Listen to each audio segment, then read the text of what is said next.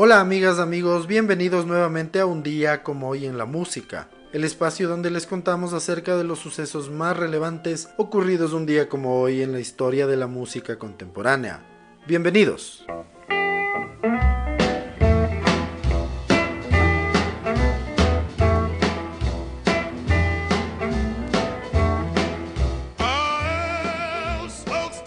Un día como hoy en el año de 1910 nace en White Station, Mississippi, el cantante de blues Chester Burnett, más conocido como Howling Wolf.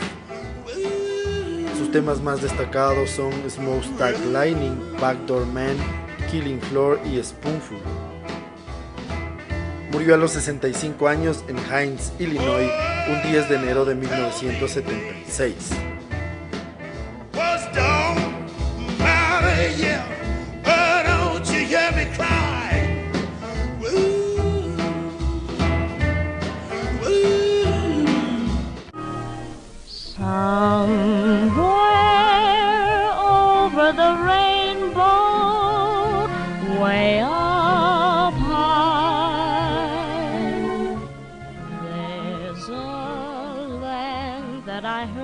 Hoy en el año 1922 nace en Grand Rapids, Minnesota, la cantante y actriz Judy Garland, una de las grandes de siempre. Garland interpretó a Dorothy en el clásico El Mago de Oz, una de las grandes películas de la historia. En la película canta una de las grandes canciones de la música, Over the Rainbow, canción que fue votada la canción del siglo en el 2001.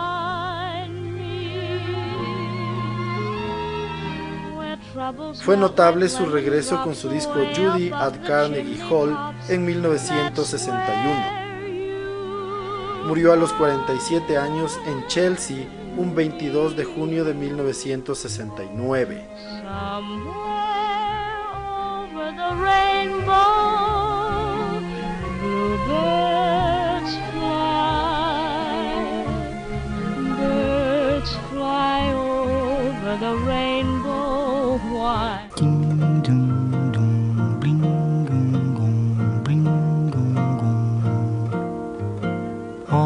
Que coisa mais linda, mais cheia de graça. Ela, menina que vem e que passa, num doce balanço caminho do mar. En el año de 1931 nace en Juazeiro, Bahía, Brasil, el cantante, compositor y guitarrista Joao Gilberto. Trabajó junto a Antonio Carlos Jobim y Vinicius G. Moraes. Es considerado uno de los artistas más importantes de la bossa nova. Ah, porque tudo é tão triste.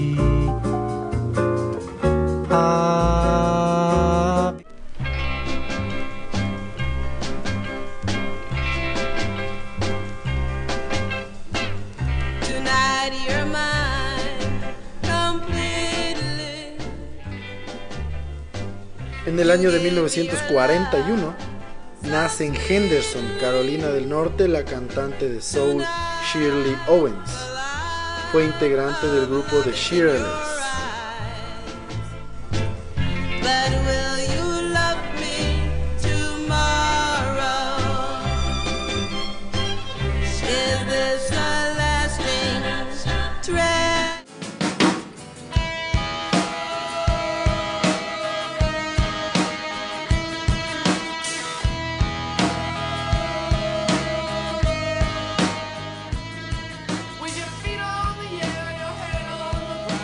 Año de 1961 nace en Dayton, Ohio, el cantante y compositor Kim Deal, bajista del grupo The Pixies y también de The Breeders.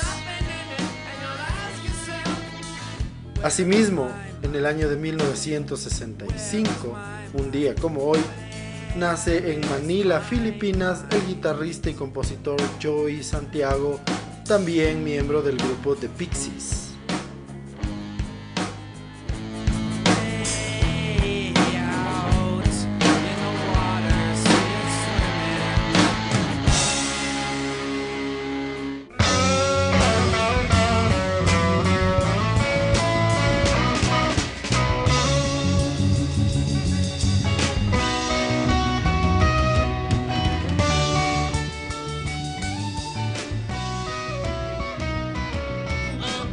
Como hoy en el año de 1966, la agrupación Big Brother and the Holding Company hacen su primera aparición en vivo con su nueva cantante, una joven Janis Joplin.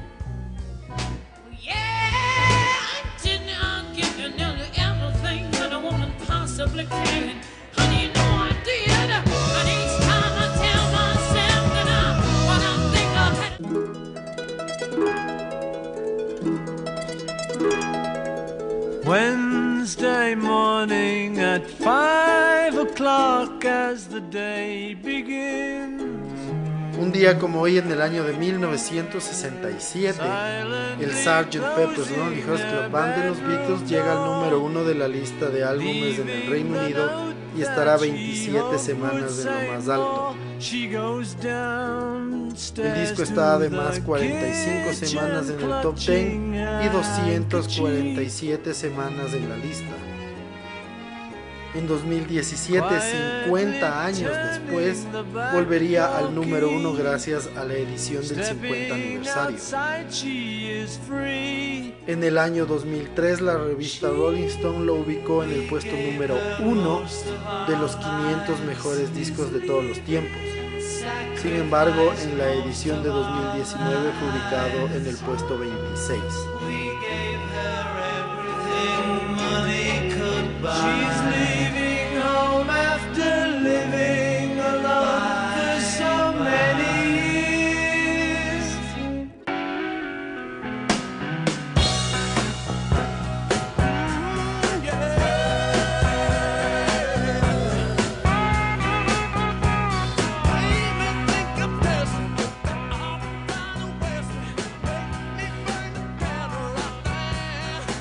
En el año de 1972, un día como hoy, los Rolling Stones consiguen llevar su doble disco, Exile on Main Street, al número uno de la lista de álbumes en el Reino Unido.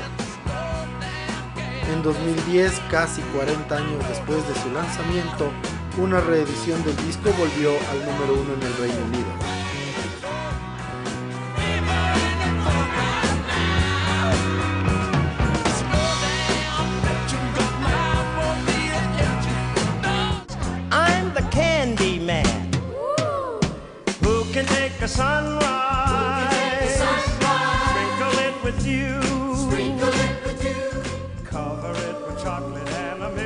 Hoy en el año de 1972, Sammy Davis Jr. está tres semanas en lo más alto de las listas de singles en los Estados Unidos con su tema The Candyman.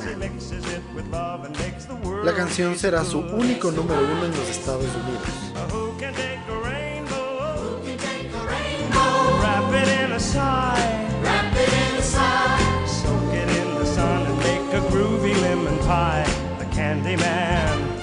When it's real, feeling's hard to conceal. Can't imagine all the pain I feel. Give anything to hear half your breath. I know you're still living your life after death.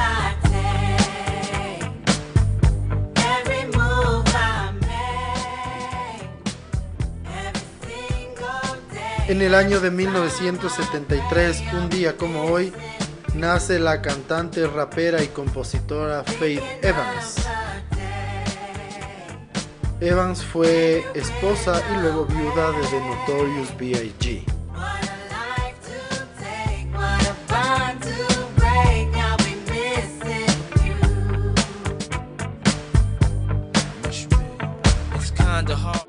So she tells him she must go out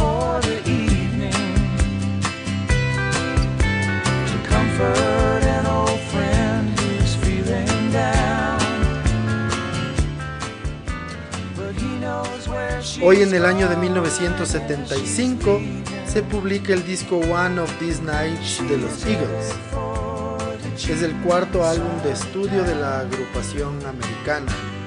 El disco logrará tres singles en el top 10 One of These Nights, Lying Eyes y Take It Off the Limit. Fue el primer disco del grupo en conseguir llegar al número uno de la lista americana.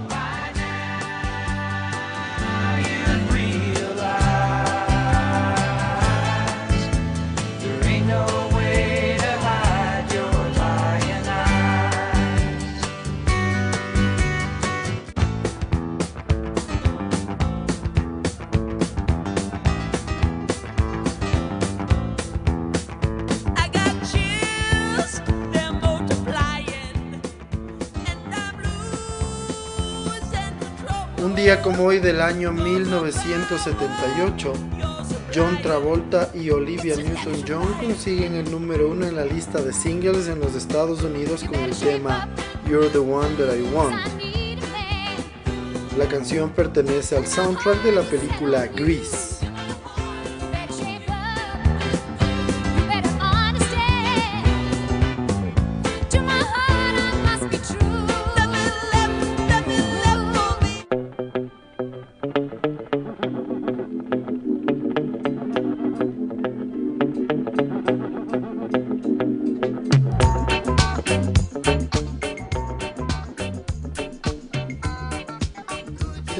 Hoy en el año de 1980, Bob Marley and the Wailers publican Uprising. El disco es el último álbum que publica Bob Marley en vida y contiene el clásico Could You Be Loved.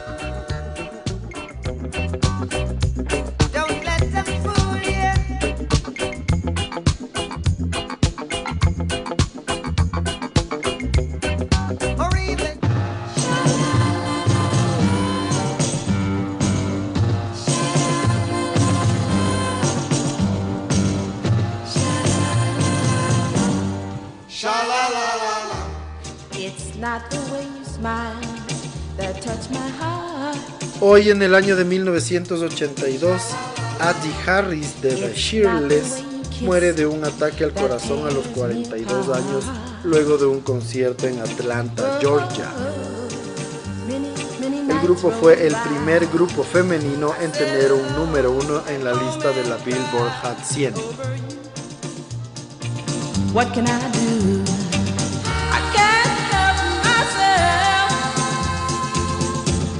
Cause baby, Though we've gotta say goodbye for the summer. Darling, I promise you this. I'll send you all my love. Un día como hoy del año 1989, Jason Donovan consigue el número uno en la lista de singles en el Reino Unido con su tema, versión del de Brian Hyland, Sealed with a Kiss.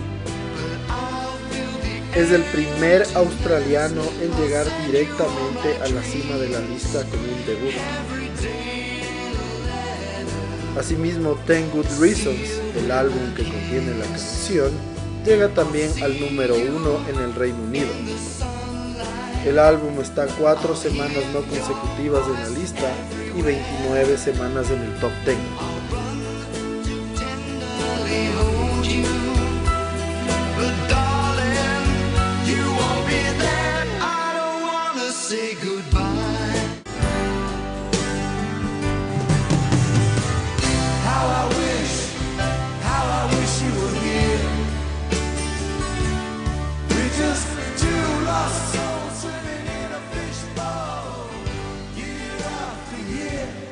Un día como hoy en el año de 1995, el álbum en directo de Pink Floyd, Pulse, consigue el número uno en la lista de álbumes en el Reino Unido y estará durante dos semanas consecutivas en la cima.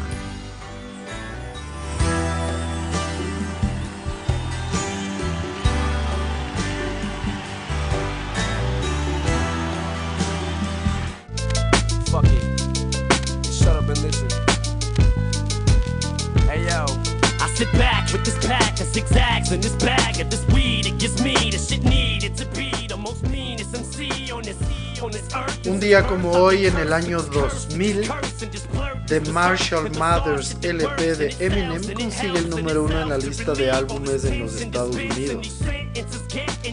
Dominará las listas durante ocho semanas consecutivas. But at least have the decency in you to leave me alone in the streets when I'm eating or feeding my daughter to not come and speak to me. I don't know you and no, I don't. Oh.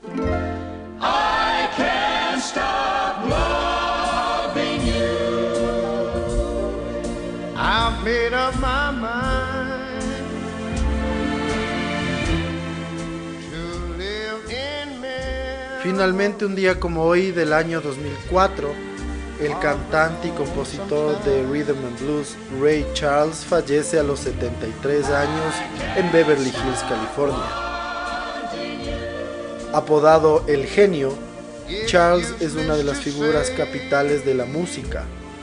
Combinó todos los estilos desde la década de los 50 y contribuyó a integrar racialmente el country y el pop en los 60. Ciego desde los 7 años debido a un glaucoma, fue nombrado por Frank Sinatra como el único genio verdadero del show business.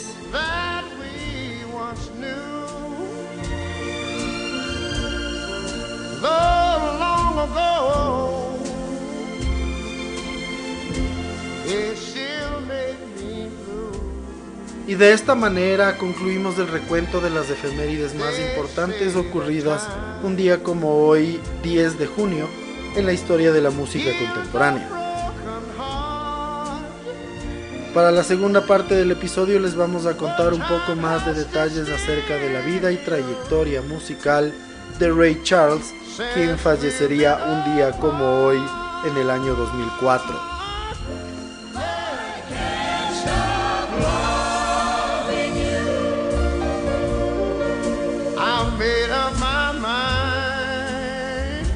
Ray Charles Robinson nació en Albany, Georgia el 23 de septiembre de 1930 y falleció un día como hoy en Beverly Hills, California en el 2004. Ray Charles fue un cantante, saxofonista y pianista estadounidense de soul y rhythm and blues. Entre sus amigos y músicos, él prefería que le llamaran Brother Ray, hermano Ray. Era frecuentemente referido como el genio. Charles comenzó a perder la visión a la edad de 5 años y a los 7 era completamente ciego. Fue pionero de la música soul durante los años 50 por la combinación del blues, rhythm and blues y el estilo gospel dentro de la música que grabó para el sello Atlantic. Contribuyó a la integración de la música country, rhythm and blues y la música pop durante los años 60. Tuvo un notable éxito en ABC Records con dos álbumes de Modern Sound. Mientras estuvo en ABC, Ray Charles fue uno de los primeros músicos afroamericanos en tener control artístico en la compañía para la cual grababa. Citó a Nat King Cole como su influencia primaria, pero su música también tuvo influencia de Louis Jordan y Charles Brown. Fue amigo personal de Quincy Jones. Su amistad perduró hasta la muerte de Ray Charles. Frank Sinatra llamó en vida a este como el único verdadero genio de la industria musical, aunque Ray Charles minimizó esta opinión. En 2004 la revista Rolling Stone lo colocó en el lugar 10 en su lista de los 100 grandes artistas de todos los tiempos y número 2 en noviembre de 2008 en la lista de los 100 mejores cantantes de la historia. Billy Joel dijo, eso puede sonar como un sacrilegio, pero pienso que Ray Charles fue más importante que Elvis Presley. I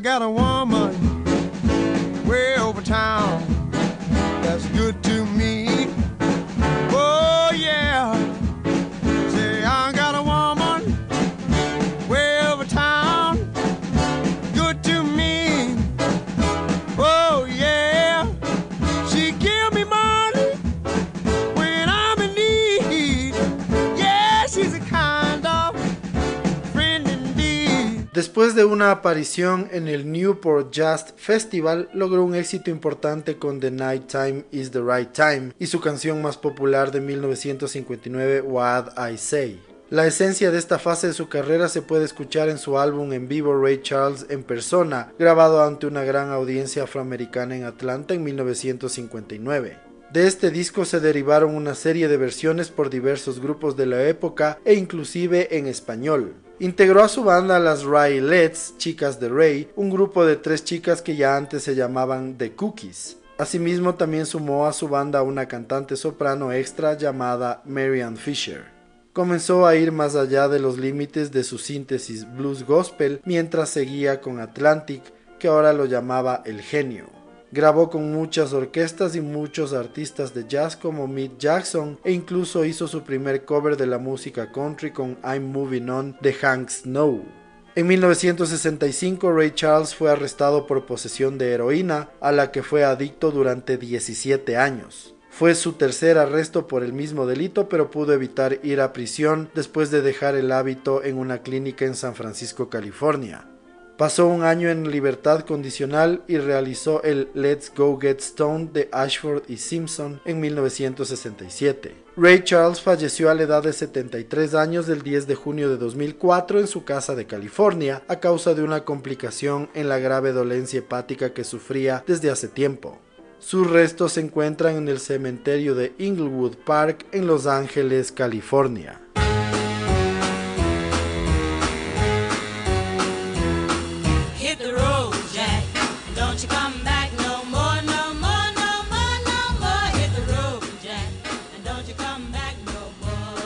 Así concluimos un episodio más de un día como hoy en la música, en donde entre otras cosas pudimos conocer un poco más de detalles acerca de la vida y trayectoria de uno de los grandes artistas de todos los tiempos, Ray Charles.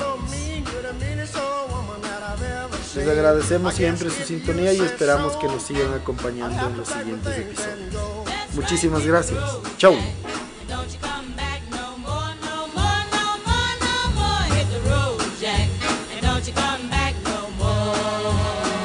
shine.